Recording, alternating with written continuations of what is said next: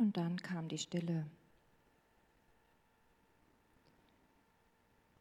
Und Jona betete aus dem Bauch des Fisches zu dem Herrn, seinem Gott, und sprach. Aus meiner Drangsal rief ich zu dem Herrn und er erhörte mich. Aus dem Schoß des Totenreichs schrie ich und du hörtest meine Stimme. Denn du hattest mich in die Tiefe geschleudert, mitten ins Meer, das mich die Strömung umspülte alle deine Wogen und Wellen gegenüber mich. Und ich sprach, ich bin von deinen Augen verstoßen, aber dennoch will ich fortfahren, nach dem heiligen Tempel zu schauen. Die Wasser umringten mich bis an die Seele, die Tiefe umgab mich. Mehr Gras umschlang mein Haupt. Zu den Gründen der Berge sank ich hinunter.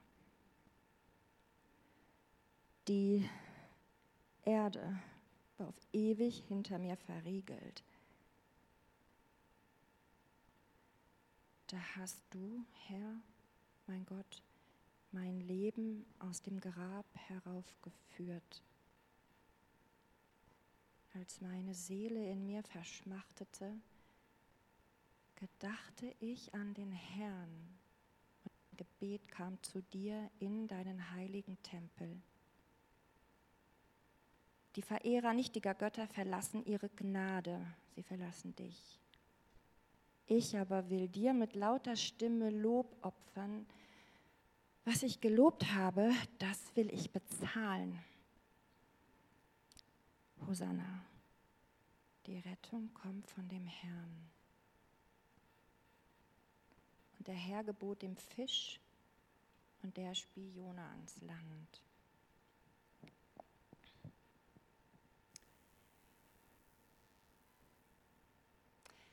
Lange Zeit war Jona tatsächlich mein Lieblingsbuch. Aber irgendwann habe ich das ein bisschen aus den Augen verloren, ähm, weil ähm,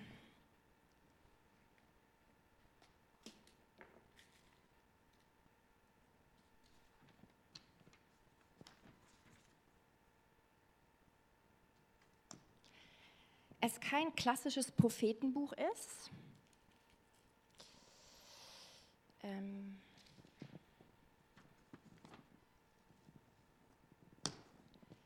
weil es auch nicht akkurat das wiedergibt, was eigentlich in der Zeit in und um Israel herum passiert ist.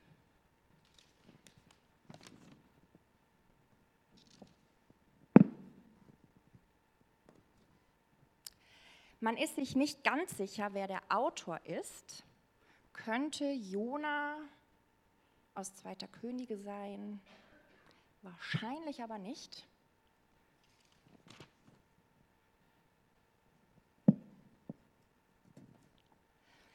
Es wird sehr viel später datiert von der Art und Weise, wie das Buch geschrieben ist, welche Wörter benutzt werden, welcher Sprachduktus, also der Sprachrhythmus benutzt wird, als die eigentlichen Ereignisse, über die Jona schreibt.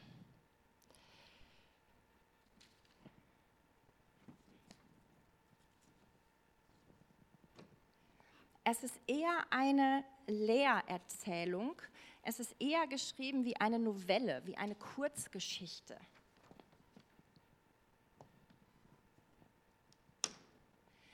Es ist eine Erzählung im Romanstil und nicht, wie wir das kennen von anderen Prophetenbüchern, Wahrsagungen, Weissagungen ähm, über eine bestimmte Situation.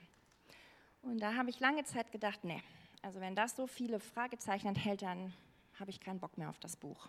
Warum ist es dann in der Bibel?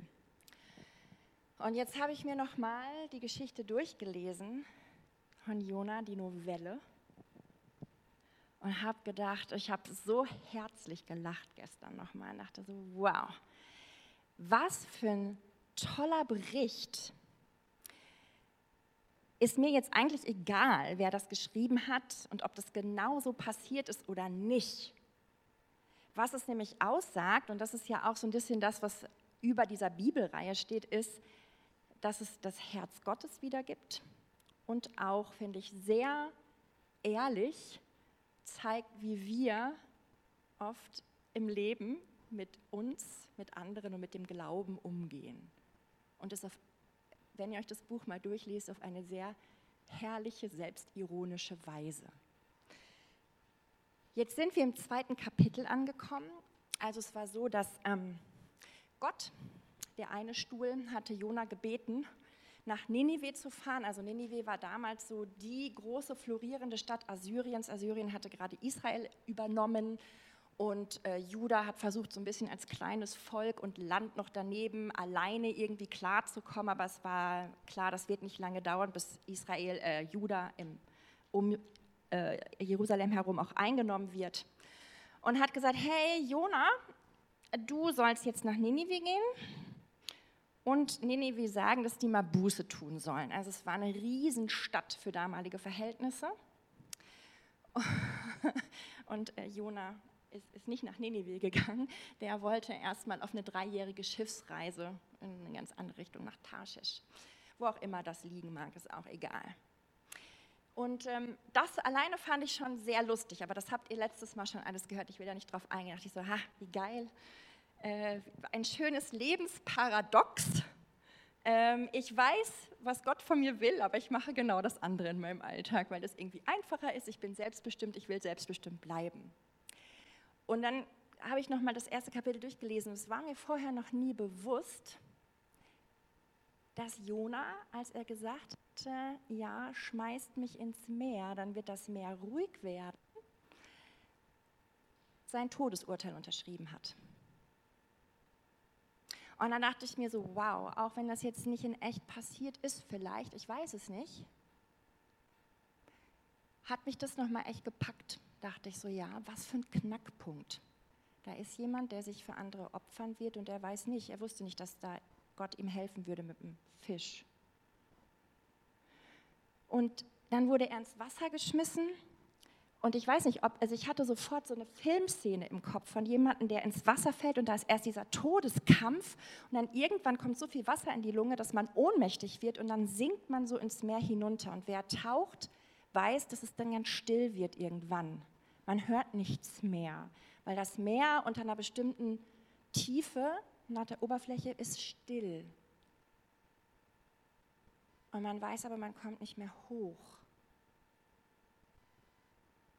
Und trotzdem ist es sanft, weil das Wasser, was ich spüre, mich sanft umgibt. Und ich dachte mir so, wow, das kann ich mir total vorstellen. Dass Jona genau an dem Punkt war. Vielleicht wusste er auch gar nicht, wo er jetzt ist. Ich weiß nicht, ob er es mitgekriegt hat, dass da ein Fisch gekommen ist oder was auch immer, wie Gott ihn gerettet hat. Eins ist nur klar, er war dem Tod sehr nah. Und ich habe gedacht, wow, manchmal sind wir dem Tod nicht nah, aber manchmal gibt es auch andere Situationen in unserem Leben, wo es sich anfühlt, als wären wir total runtergesogen und kommen nicht mehr hoch und können nicht mehr atmen und können auch nichts mehr machen. Das spült alles so über uns hinweg. Ähm, und ich weiß nicht, wie das dann sein wird, ob ich noch kämpfen werde dann oder ob ich dann ruhig werde. Was ich auf jeden Fall in meinem Leben erfahren habe, ist, dass ähm, diese Dunkelheit, diese Stille und diese Höhle, in der ich dann innerlich manchmal auch gefangen bin, die Zeiten waren, in der ich Gott vielleicht nicht am meisten gespürt habe, aber er mich nicht noch tiefer hat fallen lassen. Ich bin nicht am Boden aufgekommen. Und dafür bin ich ihm unendlich dankbar. Ähm, genauso wie Jona da gesessen hat und erstmal verstanden hat, was es bedeutet, mit diesem Gott unterwegs zu sein und nochmal ergriffen wurde von all den wunderbaren Taten, die Gott gemacht hat, ist es wie so ein Ausleeren. Ich lehre alles vor Gott aus. Da ist irgendwie nichts mehr in mir, was ich machen kann, weil ich nichts ändern kann. genauso wie in den Gebeten. Wir können irgendwie bei den Sachen nichts machen, wir können nichts ändern. Wir müssen es einfach Gott hinlegen, genauso wie mit unseren inneren Sachen, wie vielleicht mit manchen Problemen. Wir können es nicht ändern, wir können es probieren und trotzdem lege ich es immer wieder vor Gott. Und das ist so ein Ausleeren und zu sagen, kapituliere, ich gebe auf Gott. Und das ist so einfach jetzt von hier vorne gesagt und es ist so schwer in der Situation, sie anzunehmen. Wenn vielleicht ein Kind von uns genommen ist und es eher geht als ich als Elternteil. Wenn vielleicht eine Ehe kaputt geht, weil der Partner so ist, wie er ist. Wenn vielleicht Freundschaften kaputt gehen, die Person sich einfach nicht mehr meldet, man weiß nicht warum und man hat auch Angst zu fragen. Wenn vielleicht im Beruf irgendwas schiefgegangen ist und die Firma hat gelitten, weil ich einen Fehler gemacht habe. Selbstverschuldet. Und das sind alles so Sachen, von denen ich dachte, jo, das ist so ein bisschen wie dieses Meer, wie dieser Ozean. Das sind tausend verschiedene Sachen, die auf uns einstürzen können und die auch nicht einfach sind. Und dann schwimme ich da rum. Und jetzt ist die Frage, wie gehe ich damit um? Und ich glaube, wenn wir mit Gott unterwegs sind, dann kommen wir an den Punkt, dann ist es der Heilige Geist in uns, der uns an den Punkt bringt zu sagen, okay, sieh es ein, es ist schwierig, es ist traurig. Und ich werde vielleicht deine Situation auch nicht ändern. Das macht dich vielleicht auch wütend, und du fragst dich, warum? Aber ich werde bei dir sein, indem du verstehst, ich im Endeffekt die Verantwortung trage. Und mehr musst du nicht verstehen, das reicht für dich. Und das sehe ich so ein bisschen in diesem Gebet von Jona. Diese tiefe Erkenntnis von ihm, hey, ich kann nichts anderes mehr machen, als mich auf Gott zu konzentrieren. Angst zu schildern, ihn zu loben und auch Verantwortung für mein Versagen zu übernehmen. Und das hat mich sehr berührt. Denn in jeder Drama Queen, und ich würde sagen, Jona ist so eine typische Drama Queen, steckt nämlich ein ganz sensibles und tiefgründiges Herz. Das sieht man manchmal nicht, aber es kommt raus, wenn äh, Situationen extrem werden. Darin sind Drama Queens richtig gut. Und das hat mich sehr beeindruckt. Und auch, vielleicht gab es diesen Menschen nicht, das weiß ich nicht. Aber ich finde, es ist so ein ganz tolles Bild über jemanden, der mit Gott geht. Und wenn man sich die ganze Geschichte anguckt, über jemanden, der so eine enge und lebendige Beziehung hat mit Gott. Der nimmt Gott in alle seine Höhen und Tiefen mit. Der geht weg und sagt gleichzeitig, ich weiß, Vater, du siehst mich, wenn ich jetzt wegrenne, ich renne trotzdem weg. Wie geil ist das denn?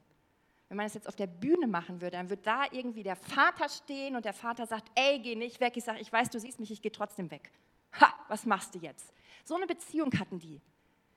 Und wenn man so eine Beziehung mit Gott hat, so lebendig, dann kommt man irgendwann, wenn es ganz krass ist, wieder auf diese Beziehung zurück und dann hält die ein. Und was ich noch ganz spannend finde an dieser Stelle, es ging ja nicht nur um Jona. diese ganze Geschichte war im Vorfeld da. Ne? Da waren erst die Stämme in Israel, dann haben die sich getrennt, Juda und Israel. Also Israel im Norden von dem heutigen Israel, Juda im Süden, so um Jerusalem herum. Das waren die Gebiete. Da gab es viele Kriege und dann kamen irgendwie die Assyrer und dann ähm, wurde irgendwann der Tempel in Jerusalem zerstört ähm, von den Assyrern. Und dann kam Babylon, die Babylonier, das sind die heutigen Iraker so zum Teil, die Perser, haben das wieder alles zerstört und dann kamen irgendwann die Griechen, die Mazedonier, dann die Römer und dann sind wir bei Jesus. Ja, also es war richtig viel los. Und es ist genauso viel los gewesen damals wie heute auch. Das sind irgendwie so die Sachen, die jetzt passieren. Und Gott hat diese Geschichte irgendwie im Blick und sagt, Jona, ey, ich habe dich auch im Blick. Zuerst habe ich dich im Blick damit du das machen kannst, was ich mit den anderen machen will. Und das ist halt auch nochmal so ein Aspekt, wenn Jona nicht in diese Tiefe gekommen wäre, dann wäre er wahrscheinlich nicht nach Ninive gegangen. Und trotzdem war Ninive für Gott in seinem Herzen drinne. Da ist das Herz für die ganze Welt. Und das, egal wo es jetzt datiert ist, ob im 5. oder 3. Jahrhundert vor Christus oder doch schon im 8. Jahrhundert vor Christus, wo es eigentlich gepasst hätte von, von der Geschichte her. Das war vor fast 3000 Jahren. Da spricht ein Mensch über das Missionsherz Gottes und sagt gleichzeitig, und trotzdem ist der Einzelne ihm wichtig, weil es immer mit dem Einzelnen anfängt, was Gott in dieser Welt machen will. Es fängt immer mit dir im Zoom an, wenn Gott reinzoomt. Und dann entscheiden sich andere Geschicke in der Welt. Und das fasziniert mich total an diesem Buch, diese verschiedenen Ebenen, diese total persönliche Ebene und diese Metaebene, der Gott jemand braucht. Und es ist ja nicht so, dass Jona, nachdem er ausgespien wurde, ein total neuer Mensch ist. Nein, bei Jona geht es munter weiter. Der hat dann noch mal ein paar andere Sachen, die ihn total aufregen. Voll der Choleriker, wie cool, cooler Mensch. Und trotzdem war es ein Neuanfang für ihn. Und ich glaube, das ist auch noch mal so ein Bild für uns. Die Geschicke der Welt gehen weiter und Gott zoomt rein in unser Leben. Und wir haben Erkenntnisse und die Manchmal treffen die uns wie ein Schlag und manchmal kommen die ganz schleichend über mehrere Jahre, Monate, Wochen. Und dann ist irgendwie alles so klar im Kopf, im Herzen, in der Erkenntnis, die ich dann habe. Und dann drei, vier Tage später klappt es wieder nicht. Und alles, was neu irgendwie aufgebrochen ist, nicht, ist noch tief verankert. Und da finde ich, kommt jetzt noch das Letzte rein, was mir so eingefallen ist, was ich auch mit Thomas vorher besprochen hatte oder er mit mir, äh, der Gnadenaspekt. Und da sage ich einfach nur Hosanna, weil Hosanna heißt eigentlich Herr, hilf. Das ist die Ursprungsform von Hosanna. Wird dann später im Neuen Testament ein bisschen abgewandelt von dem, was es heißt, aber das ist die Ursprungsform. Und ähm, habe ich gedacht, ja, das hat ganz viel mit Gnade zu tun. Gottes Gnade, die immer wieder meine Situation erkennt, die mir immer wieder Neuanfänge schenkt, weil ich immer wieder Hosanna rufe. Ich versuche umzukehren. Ich schaffe es manchmal, ich schaffe es manchmal nicht. Und trotzdem sind wir so kleine Puzzleteile in dieser Welt, durch die Gott seine Herrlichkeit und auch seinen Plan zeigen will. Denn wenn ich mir Jona 1 bis 4 gucke, also ich bin ja Theaterfrau, ähm, ist es wie so eine kleine Heldenreise, die einen Anti-Helden eigentlich beschreibt. Und es gibt zwei Helden. Es gibt einmal den, den man sieht, das ist Jona, an dem man sich abreiben kann, über den man sich lustig machen kann, dem man den Finger zeigen kann. Es ist der physische Held, so wie wir. Und dann ist im Hintergrund der, der die Bühne gebaut hat. Das ist Gott. Und er sagt, hey, ich könnte das alles ganz anders machen, aber durch dich, durch deine Körper zeige ich das, was in meinem Herzen drin ist. Also gibt es zwei Helden. Und die Frage ist halt so für mich, okay, was nehme ich jetzt mit in meinen Alltag morgen? Die kommende Woche? Was gibt es für Erkenntnisse oder für Berührungspunkte, die ich von Jona 2 mitnehme, aus diesem tiefen Gebet und auch aus dem Gedanken vielleicht, dass es zwei Helden gibt? Ich weiß nicht, ob es da irgendwas gibt, was ihr mitnehmen wollt. Ähm, aber das ist jetzt die Frage, mit der ich euch entlassen will aus dieser Predigt. Ähm, bevor wir jetzt noch mal so ein Lied singen, zwei Lieder gleich, ähm, in denen es auch noch mal um Gottes Charakter geht und seine Person, ist so die Frage, was nehme ich mit?